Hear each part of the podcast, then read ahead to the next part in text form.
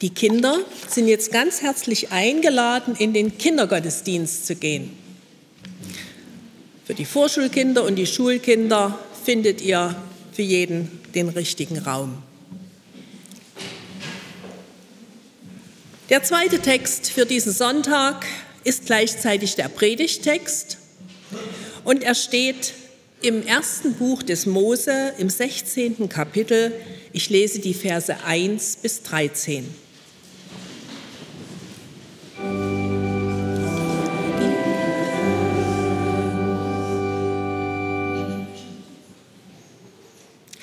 Sarai, Abrams Frau, gebar ihm kein Kind. Sie hatte aber eine ägyptische Magd, die hieß Hagar. Und Sarai sprach zu Abram, siehe, der Herr hat mich verschlossen, dass ich nicht gebären kann. Geh doch zu meiner Magd, ob ich vielleicht durch sie zu einem Sohn komme. Und Abram gehorchte der Stimme Sarais.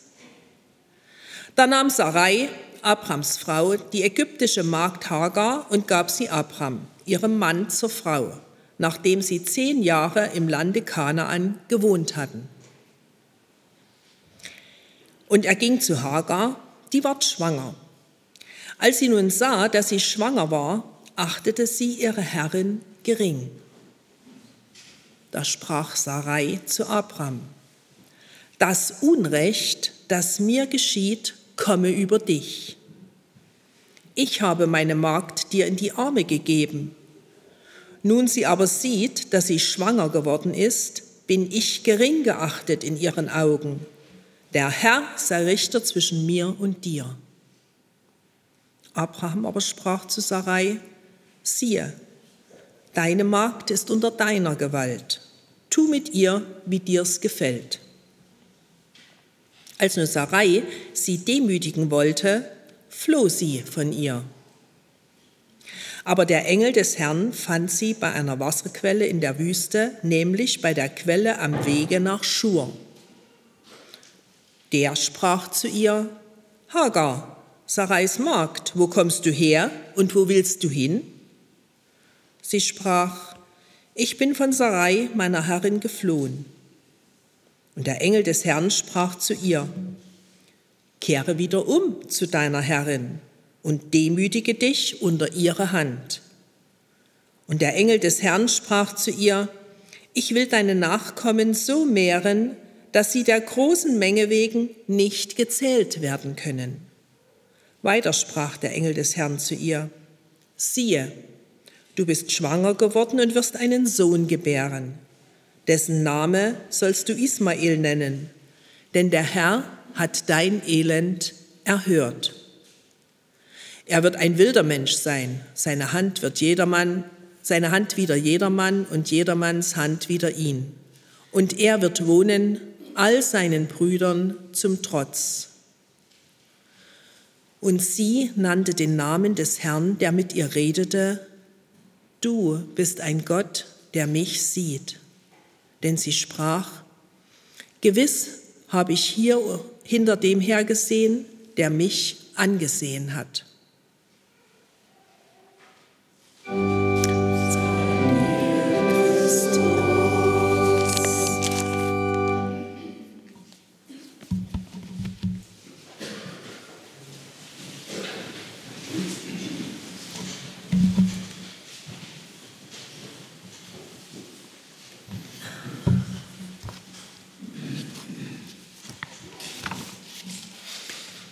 Gnade sei mit euch und Friede von Gott, unserem Vater und den Herrn Jesus Christus.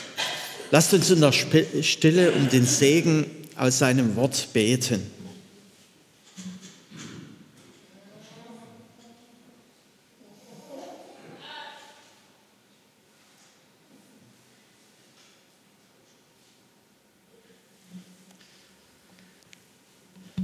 Du bist ein Gott, der mich sieht die Jahreslosung über dieses Jahr. Liebe Gemeinde, ihr kennt sicherlich alle das Kinderspiel, ich sehe was, was du nicht siehst. Jemand schaut sich eine Farbe, ein Pullover, ein Gegenstand in dem Raum aus und die anderen raten, bis es erraten ist. Schwieriger wird es, wenn man mit dem Auto unterwegs ist und jemand nimmt sich einen Gegenstand von außerhalb und dann ist man schon vorbei, ehe es erraten ist. Es gibt eine ganze Menge Spiele zu dem, was wir sehen. Eine, ein Spiel möchte ich euch vorstellen, was vielleicht manche kennen. Ich habe es schon als Kind gespielt. Das Fingerhut verstecken. Manche von euch kennen noch diesen Gegenstand, den Omas zum Nähen brauchen und damit sie die Nadel durchschieben. Aber äh, darum geht es gar nicht, sondern der Fingerhut wird von einer Person an eine sichtbare Stelle versteckt. Die anderen sind außerhalb des Raumes. Und wenn sie dann wieder reinkommen, suchen sie mit den Augen den versteckten Fingerhut. Hoffentlich sagt nicht das erste Kind, hier ist es, sondern eine Art Selbstdisziplin wird geübt, bis auch der Letzte diesen Fingerhut gefunden hat. Der Erste darf ihn dann als nächstes verstecken. Ihr könnt das mal auszuprobieren zu Hause. Es ist nicht bloß ein Spiel für Kinder, sondern auch für Erwachsene. Und es gibt in dem Zimmer, in dem ihr spielt, eine Menge Verstecke. Soweit ein kleiner Vorspruch. Nun habe ich heute eine Karte ausgewählt. Sie ist auf dem Platz von jedem da. Ich verwende seit Jahren gern diese Karte. Silvia Naumann, ehemals aus Markneukirchen, also aus unserem Raum des Vogtlandes, hat schon über viele Jahre die Gestaltung zur Jahreslosung übernommen. Jetzt lebt Silvia Naumann mit ihrem Mann in Grottendorf im Erzgebirge. Aber sie führt diese Tradition weiter, sich mit der Jahreslosung zu beschäftigen und ein Bild zu der Jahreslosung zu gestalten. Als Technik ist es wohl eine Seidenmalerei. Sie spannt also ein Seidentuch in einen Rahmen und bemalt ihn, nachdem sie sich eine lange Zeit mit dem Thema beziehungsweise dem Bibeltext beschäftigt hat. Und dann wird diese Seidenmalerei fotografiert und als Postkarte oder ähnliches äh, angeboten. Soweit äh, will ich äh, die Technik äh, vorstellen, die die Silvia Naumann schon viele Jahre ausprobiert und uns anbietet. In der Jahreslosung Du bist ein Gott, der mich sieht, entdecke ich, dass Gottes Sehen anders ist. Du bist ein Gott, der mich sieht, hangelt sich an der Geschichte der Hagar, der Magd des Abraham und der Sarah entlang. Wir haben diese Geschichte vorhin gehört. Es ist eine Geschichte von Hoffen und Enttäuschtwerden, von menschlichen Überlegungen und göttlichen Eingreifen. Es ist eine Geschichte, die noch heute geschehen kann, auch wenn die Umstände und die gesellschaftlichen Situationen anders sind. Wir erleben ja in dieser Zeit gerade, und es ist aber auch schon viele Jahre so, dass Menschen auf der Flucht sind. Und meistens haben diese Menschen, die auf der Flucht sind, die Hoffnung, in ein besseres Land zu kommen. Aber meistens werden die Probleme, die Sorgen, die ungelösten Fragen mitgenommen. Die Versöhnungskirche hat sich auch schon immer wieder um Menschen, die auf der Flucht sind und die hier gelandet sind, gekümmert, hat mit ihnen gesprochen, die Sprache gelernt und natürlich all diese Fragen aufgenommen, die ich jetzt gestellt habe. Gott sieht in das Verborgene, in das Heimliche unseres Wünschens und Wollens. Wir hören aus, dem, aus der Jahreslosung gleichzeitig ein Bekenntnis. Du bist ein Gott, der mich sieht.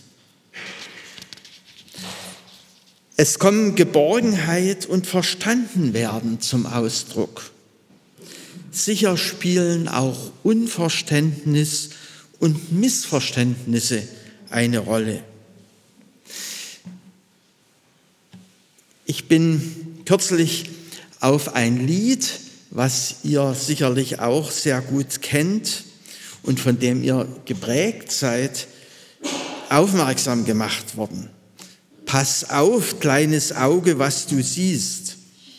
Hier wird Gott als Erzieher, als Aufpasser gesehen, der alles sieht und bestraft.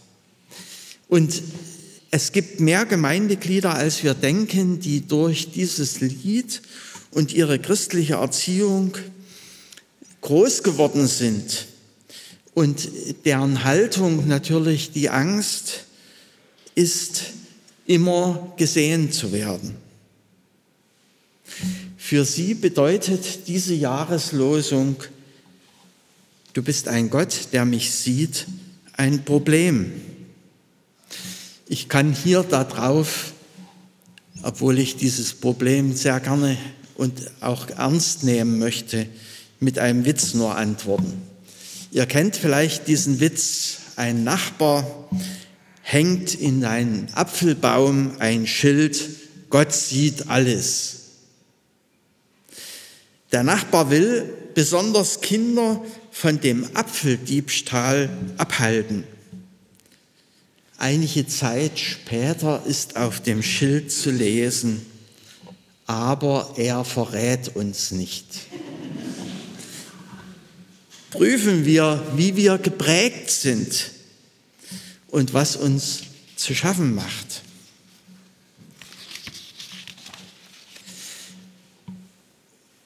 Kürzlich war schon einmal die Jahreslosung dran und manchen ist es gut bekannt, aber ich will es noch einmal wiederholen. Im Alten Testament war Kindersegen ein wichtiger Status für das Fortbestehen der Familie. Auch und besonders für die Familie des Abraham. Er hatte die Verheißung, aus dir soll ein ganzes Volk hervorgehen. Und dann gab es die Kinderlosigkeit der Sarah. Ein Widerspruch zu der Verheißung. Wir können es aber auch als eine Glaubensprobe sehen. Und dann sehen und erleben wir menschliche Versuche, dieses Problem zu lösen. Sarah ergreift zuerst die Initiative. Damals war das rechtlich vollkommen in Ordnung. Wenn ich nicht schwanger werden kann, soll das Kind, der Nachkomme, durch meine Sklavin kommen. Wir kennen vielleicht den Ausdruck Leihmutter. In unserem Land ist es verboten, aber andere Länder haben andere Gesetze. Manche die in großer Not sind, mühen sich, diese Gesetze zu umgehen. Das, was damals und heute wirkt, was mit der Frau und Mutter während der Schwangerschaft geschieht, das ist extra noch zu sagen. Hier in der Geschichte, und die Sylvia Naumann hat es in das Bild gebracht, steckt eine Menge Sprengstoff drin. Sie hat links in dem Bild Bomben und Handgranaten gemalt, die für Hagar, aber auch für Sarah und Abraham wirken sollen. Sprengstoff, der nur den Abwärtsweg geht. In den Beziehungen wird das deutlich. Am Ende des Weges steht der Tod. Hagar sieht keinen Ausweg mehr, deshalb flieht sie und man kann vermuten, deshalb möchte sie auch sterben. Dann ist alles vorbei. Im Bild wird aber ein anderer Weg gezeigt. Im Bild wird ein Ausweg gezeigt, nämlich die Umkehr. Der Pfeil und die Hand zeigen an, es soll zum Leben gehen. Ich habe mir sagen lassen, und als wir das Land Israel besucht haben, haben wir das auch als Trinkspruch verwendet. Auf das Leben, Lech Bachim. Auf das Leben, so wird sich gegenseitig zugerufen. Und das Leben beginnt hier am Brunnen. Das hat die Silvia Naumann auch gemalt. Sie wollte damit deutlich machen, Wasser ist Leben. Und es gibt nicht nur die eine Geschichte, es gibt mehrere Geschichten in, im Alten Testament und im Neuen Testament, die das aufzeigen. Wasser ist Leben. Im Hebräischen gibt es eine ganze Menge Worte für Regen, lebendiges Wasser aus dem Brunnen, aus Flüssen und Bächen. Wasser ist in dem Land Israel knapp und etwas Besonderes. Silvia Naumann hat dafür den Brunnen gemalt, auch weil im Neuen Testament eine wichtige Brunnengeschichte erzählt wird. Für die Frau am Brunnen nach dem Gespräch mit Jesus beginnt für sie das Leben. Es ist ein schwerer Schritt für die Hagar, für die Frau am Jakobsbrunnen und auch für uns, umzukehren und laut oder leise zu sagen, es war ein verkehrter Weg, den ich gegangen bin. Ich will umkehren. Ich will mich demütigen. Es heißt, ich will mich dem unterstellen, der das Beste für mich will. Wir finden diesen Ausdruck auch in der uns sehr bekannten Geschichte von dem einen Sohn, der vom Vater weggegangen ist. Unter der Geschichte vom verlorenen Sohn vielleicht bekannt. Der auch umkehrt und zurückkehrt. Für Hagar bedeutet es zurück zu der Familie des Abraham, zu der Sippe. Zurück in die Geborgenheit für sich und das zu erwartende Kind. Wir lesen, dass die Hagar dann viele Jahre bei Abraham und seiner Familie bleibt nicht nur bis der Ismael erwachsen ist, sondern auch bis dann der Sohn Isaak entwöhnt ist. Ihr könnt nachrechnen, es kommen verschiedene Zahlen raus, aber das ist nicht so entscheidend.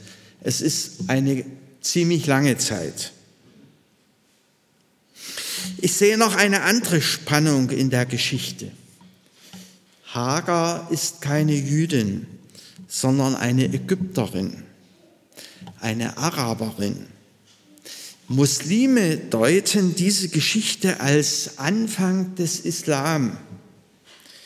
Ich kann mir vorstellen, dass Muslime diese Geschichte als Konflikt zwischen Juden und Muslimen lesen und deuten. Auch hier gilt die Jahreslosung. Du bist ein Gott, der mich sieht.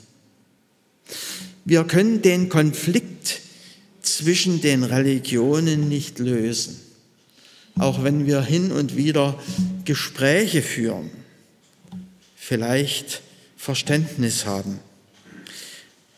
Aber wir können Menschen, egal welcher Religion sie sind, zu Gott bringen im Gebet und bitten, dass Gott jeden sieht.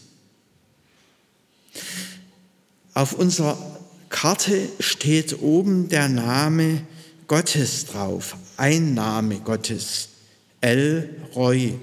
Es bedeutet der sehende Gott. Wir kennen verschiedene Namen Gottes. Der Name Yahweh, der Name Elohim, der Name Adonai. Im Neuen Testament wird der Name Jesu in Philipper 2 über alle Namen gestellt in dem Bild ist die Aufschrift des Kreuzes Jesu zu sehen, nämlich Inri. Wir wissen die Deutung. Jesus von Nazareth, König der Juden. Und es steckt natürlich mehr drin als nur der König der Juden, sondern einer, der für alle Menschen ans Kreuz gegangen ist. Hier steckt das ganze Leiden und Sterben und die Auferstehung Jesu drin, die wir in der kommenden Passionszeit wieder betrachten werden. Den Namen kennen und nennen bedeutet auch über jemanden Macht haben. Ich bin viele Jahre in der Schule gewesen und habe dort einmal versucht, die Namen der Schüler gleich in den ersten Stunden zu lernen.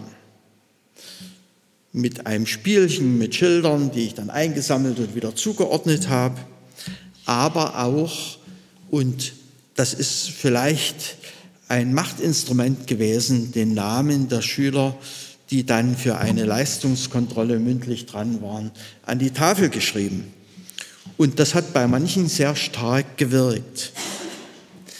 Wie viel mehr ist als in Schule der Name Jesu zu nennen, der über allen Namen steht. Wenn wir die Jahreslosung betrachten, darüber nachdenken, sie bei uns und bei anderen wirken lassen, können wir dahin kommen, dass der Name Jesu der Gott ist, der handelt und der uns auch sieht. Und der Friede Gottes, der höher ist als unsere Vernunft, der schenke, dass wir begreifen mit dem, und sein Wort in dem Herzen bewahren, in Jesus Christus. Amen.